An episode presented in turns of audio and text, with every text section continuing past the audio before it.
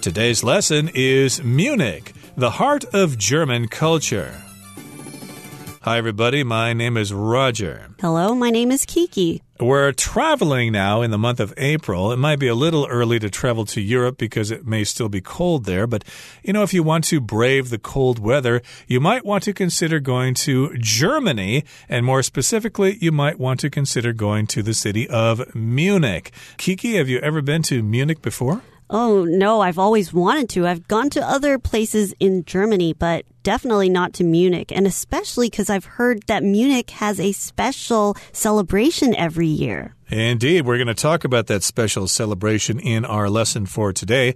I myself have never been to Munich before, but I have met people from there during my travels. I think I met a German guy from Munich when I was traveling in China, and I think he plays the guitar or something like that. But in any case, Munich is a place you might want to consider going to for various reasons, and we're going to talk about some of the points of interest, the sights and sounds of Munich in today's lesson. So let's get to it. Let's introduce Munich to you with the first paragraph. Munich, the heart of German culture. Munich, the capital of the German state of Bavaria, is known for its culture, architecture, and legendary Oktoberfest celebrations. This marvelous city is a must see destination on any European tour. 大家好，第一部分我们可以看到名词 architecture，它指的是建筑风格或是建筑学。例如，This building is an excellent example of classical architecture。这座建筑是古典建筑风格的绝佳示范。或者，If you're a fan of modern architecture, you should visit Dubai。如果你是现代建筑风格的粉丝，你应该去杜拜看看。接下来我们看到形容词 legendary， 意思是家喻户晓的、传奇的或是传说的。举例来说，The seafood restaurant's crab dish is legendary。这家海鲜餐厅的螃蟹餐点家喻户晓。又或者说，Serena Williams has become a legendary tennis player in the past two decades。Serena Williams 在过去二十年间已成为传奇网球选手。另外，去掉这个字字尾的 a r y，就会变成名词 legend， 表示传说或是传说故事。例如。An ancient legend tells of a lost treasure deep inside the jungle. 一个古老的传说叙述一个失落在丛林深处的宝藏。再看一个例子，According to legend, only the true king can pull the sword from the stone. 根据传说，只有真正的国王才能拔出石中剑。再来，我们看到单字 celebration，它是名词， 指的是庆祝活动或是庆典。例如 Megan didn't want a celebration for her birthday because she wasn't happy about getting older. Megan 不想要办庆生活动，因为她不开心自己变老。或是 There was a big celebration after the baseball team won the finals. 但是棒球队赢了决赛之后，有场盛大的庆祝活动。另外，补充这个字的动词 celebrate，c e l e b r a t e，celebrate， 它的意思是庆祝。例如 Ryan celebrated his promotion by taking his family out to dinner. Ryan 带家人外出用餐，庆祝他的升迁。再举一个例子，Holly will celebrate her birthday by going out to dinner with her friends. Holly 会和她的朋友去吃晚餐，以庆祝她的生日。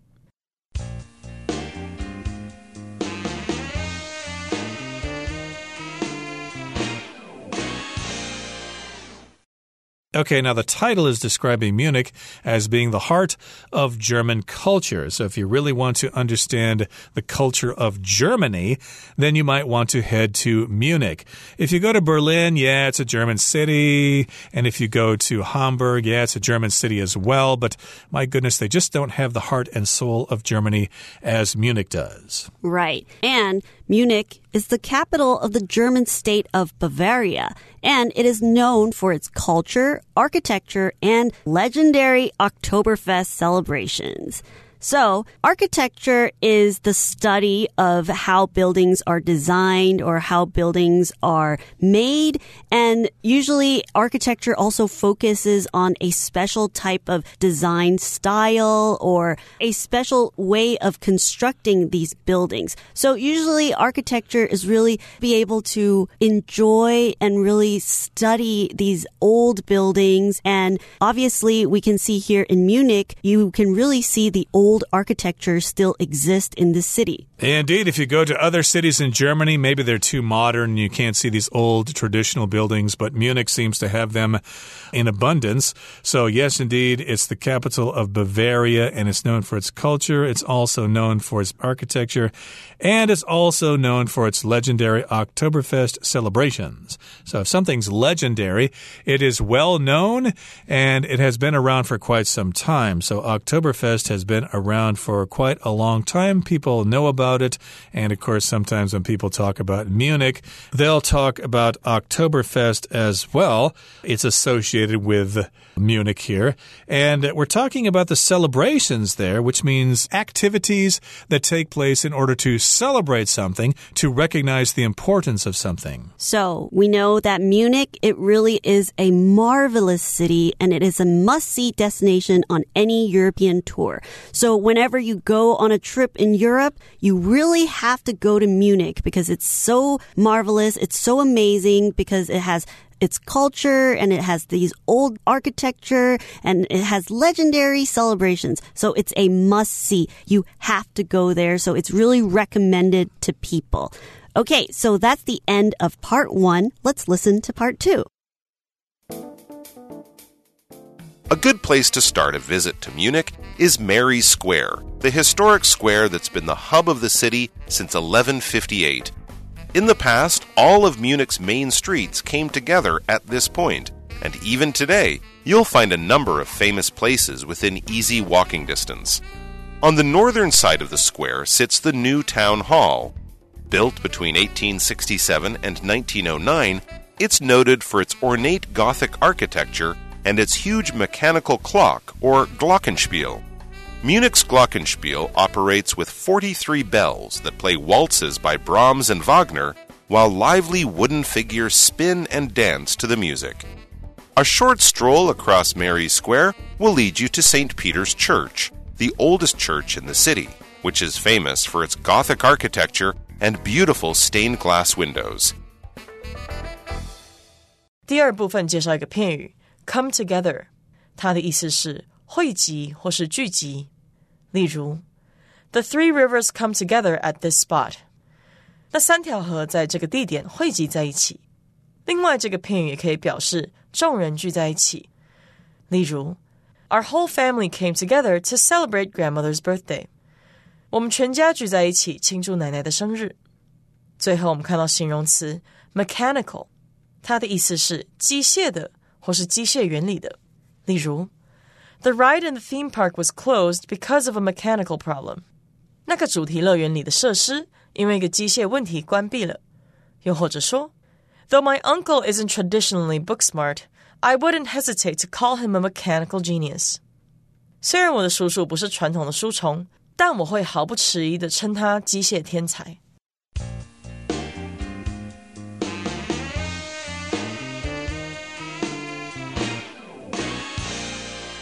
Okay, so we've introduced Munich to you, and now we're going to tell you what to check out in Munich if you choose to go there. And a good place to start your tour, a good place to start a visit to Munich, is Mary's Square. A square, of course, is like the central part of a city. It's like in the middle of town, so that's where you want to start. It's an historic square that's been the hub of the city since 1158.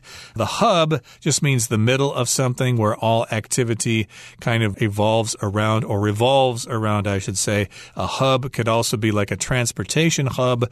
Like if you're flying in Europe, I think Amsterdam is a big hub there. Lots of international flights fly into Amsterdam and then they do their connections to other parts of Europe.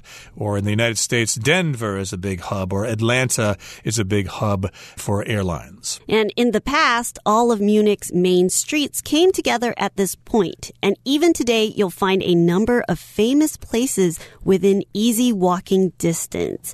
So going back to Mary's Square, it's a historic square. So in the olden days, a square is where people usually come and gather. It's where everybody does their activities. Merchants, they sell their things or politicians, they come here and they talk to the people. So a square is where people gather to do things. You know, all the villagers, they'll come here, they'll bring their stuff and come to the square and sell it. So Munich's main streets came together at this point, at Mary's Square. Right. So it's kind of like the spokes of a bicycle wheel. They all lead to the hub, and the spokes of the bicycle wheel would be the roads that lead into Mary's Square. So if you're in Mary's Square, of course, you can probably see lots and lots of streets going off in different directions. So all those streets come together there. At least they did in the past, and even today you'll find a number of famous places within easy walking distance. So we've got within walking distance means that you can walk to that place without getting too tired or without spending too much time. You don't need to take a bus, you don't need to take a train or a taxi. You can walk there and actually have a leisurely stroll, and all of those famous places, those tourist sites, are very close to Mary's Square. Now, moving on to the next paragraph here, it says, On the northern side of the square sits the new town hall. So, this is an example of famous places that are within walking distance of Mary's Square. On the north side of the square is the new town hall. It's kind of like the city hall, but it's the new one. Built between 1867 and 1909, it's noted for its ornate Gothic architecture and its huge mechanical clock, or Glockenspiel. Right, and we're describing this as being ornate. This building is uh, noted for its ornate Gothic architecture. If something's noted for something, that means it's famous for that thing. People know about that particular feature. So the particular feature of the new town hall is its Gothic architecture that is quite ornate. If it's ornate, it's quite complicated. It's got a lot of ornaments and designs and carvings and things like that.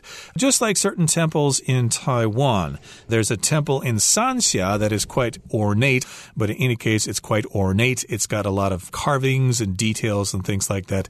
And of course, it's also known for its huge mechanical clock which is also referred to as Glockenspiel. If something's mechanical, it uses machinery to operate. If I think about a mechanical watch, for example, that's a watch that is not quartz powered or quartz driven. It is actually using little wheels and springs and things like that. A lot of people prefer mechanical watches over quartz watches. And nowadays, with the new cars, a lot of times when something happens to your car, you're not sure if it's a mechanical issue or if it's a tech issue or a computer issue because there's so many different computers in our cars now. So sometimes you're not sure if it's mechanical or not. You have to bring your car to a mechanic, a person that will fix your car, and he will determine if there's something wrong with your car's system, the technology in it, or if it's the mechanical part, which may involve your car engine, the drive shaft, or, you know, the wheelbase or whatever. So mechanical can also refer to different parts of your car. Exactly. So maybe you need to have your distributor cap looked at, or maybe the camshaft or whatever, the cylinders and the engine. Those require some mechanics or a mechanic to take a look at them because that's the mechanical aspect of your car's engine. And we're talking about the Glockenspiel, which is a huge mechanical clock. I suppose you can watch the gears and things working and uh, understand how it works. And Munich's Glockenspiel operates with 43 bells that play waltzes by Brahms and Wagner, while lively wooden figures spin and dance to the music. So it's quite a sight to see. The waltz, of course, is a piece of music in triple time. One, two, three, one, two, three, one, two, three. That's a waltz. It's really interesting because the clock plays waltz, but it's under a Gothic architecture. So I really can imagine that it's quite an amazing sight because when you see Gothic, usually you think it's like really straight and sharp edges of architecture or it's really dark. But at the same time, to have this faster paced music and then to see lively wooden figures dance around and spin around, it's really cool, don't you think, Roger? It does sound pretty cool, even though I've never seen it. But of course, you can go right on the internet and look for a video that shows it. And yes, you can see that Glockenspiel. It's got 43 bells. So that's one of the sites you can check out within walking distance of Mary Square and a short stroll across Mary Square will lead you to St. Peter's Church, the oldest church in the city, which is famous for its Gothic architecture and beautiful stained glass windows. So if you take a stroll, you just kind of leisurely walk from one place to another. Stroll can be both a verb and a noun. Here it's being used as a noun. You're going to take a short stroll across Mary Square, and that will take you or lead you to another church, St. Peter's Church, which happens to be the oldest church in the city.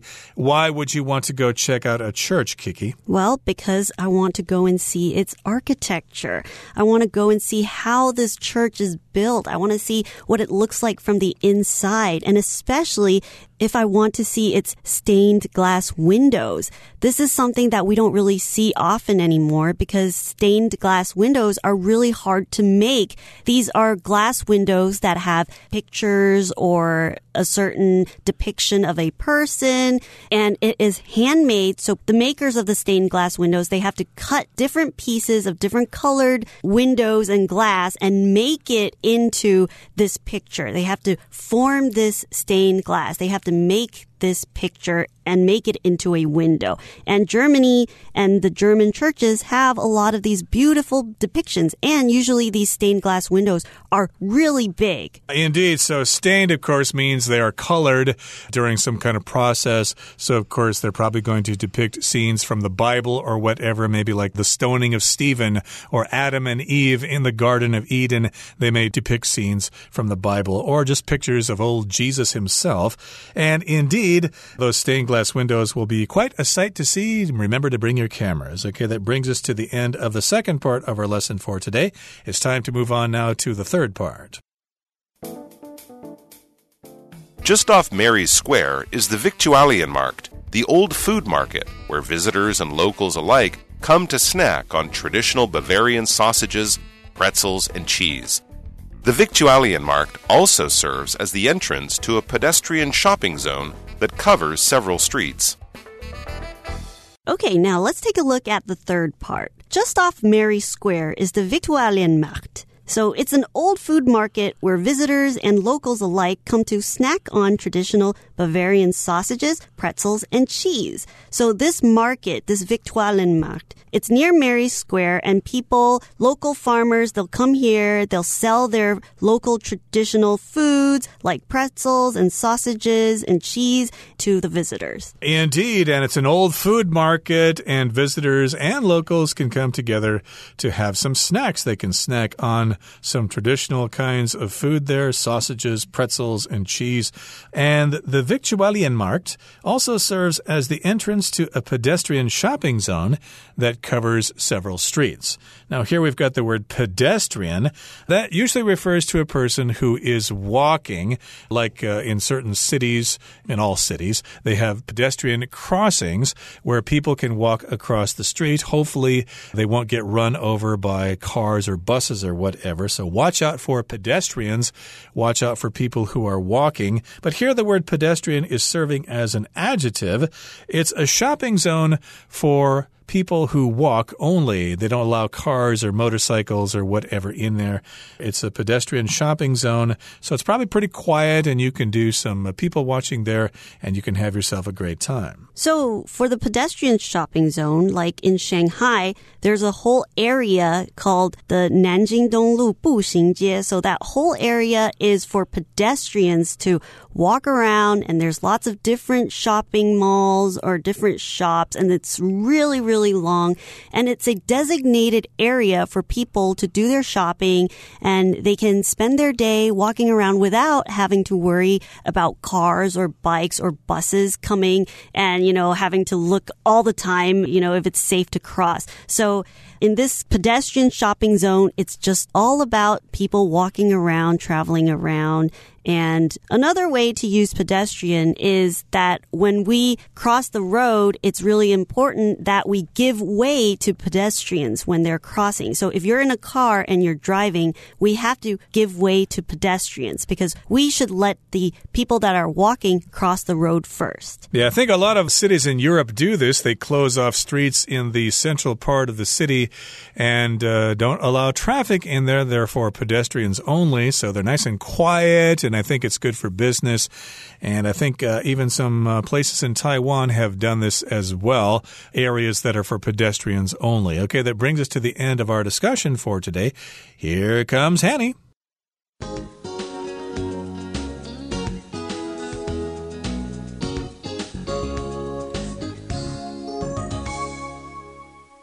各位同学，大家好，我是 Hanny。我们来看今天的文法重点。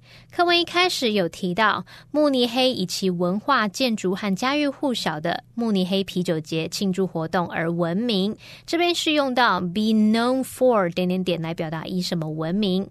然后课文第二部分有提到慕尼黑新市政厅以装饰华丽的哥德式建筑和巨大机械钟而闻名。这边则是用到 be noted for 点点点来表达以什么闻名。那么 noted 当形容词就可以形容是著名的。再来同一个段落最后一句，它则用到 be famous for 点点点去描述说圣彼得教堂以其哥德式建筑和美丽彩绘玻璃窗而著称。好，那从课文里面我们就学到三种表达以什么闻名、以什么著称的用法哦，就是 be known for、be famous for、be noted for。那其实我们还可以用到 be famed for，还有 be renowned for。还有 be celebrated for 等等，去表达差不多的语义。其中这个 renowned 和 celebrated，它们都是用来形容著名的、知名的。那在这些用法当中呢，介系词 for 后面你都可以接名词或者是动名词。举例来说，The city is famed for its beautiful beaches。那个城市以美丽的海滩而闻名。好，再来相反的，我们可以用 be infamous。或者是 be notorious，去加上 for，再加上名词或动名词，表达因什么而声名狼藉、恶名昭彰。其中这个 infamous，它是在 famous 前面加上否定字首 in。不过 infamous 不是用来表达不有名、默默无名的意思哦，而是因为负面的事情而声名狼藉。那我们分别用 infamous 和 notorious 来造句看看。The restaurant is infamous for its terrible service. 那间餐厅因为服务太差而风评不佳，或者是 He's notorious for being cruel to animals. 他因为对动物残忍而恶名昭彰。好，再来读到课文第三部分，他介绍了谷物市场。那么文中他用到 visitors and locals alike，旅客和当地人都怎么样怎么样。那么 alike 它当副词表示一样的、相似的。像我们有一句谚语是说，Great minds think alike。字面意思是聪明的人想的一样，那就是用来表达英雄所见略同。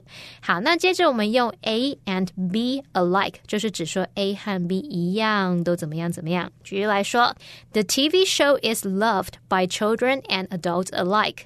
那个电视节目小孩大人都爱好。那么以上今天重点整理，我们回顾今天单词吧。Architecture The architecture of the new building includes many classical elements. Legendary. The legendary actor will be taking part in this year's Shakespeare Festival. Celebration. Mr. and Mrs. Rodriguez had a barbecue as part of their Independence Day celebration. Mechanical. The bus broke down due to a mechanical problem. Stroll. Stacy likes to soak up the sun by taking a stroll along the beach every morning. Pedestrian. Robert crossed the busy street by using the pedestrian bridge.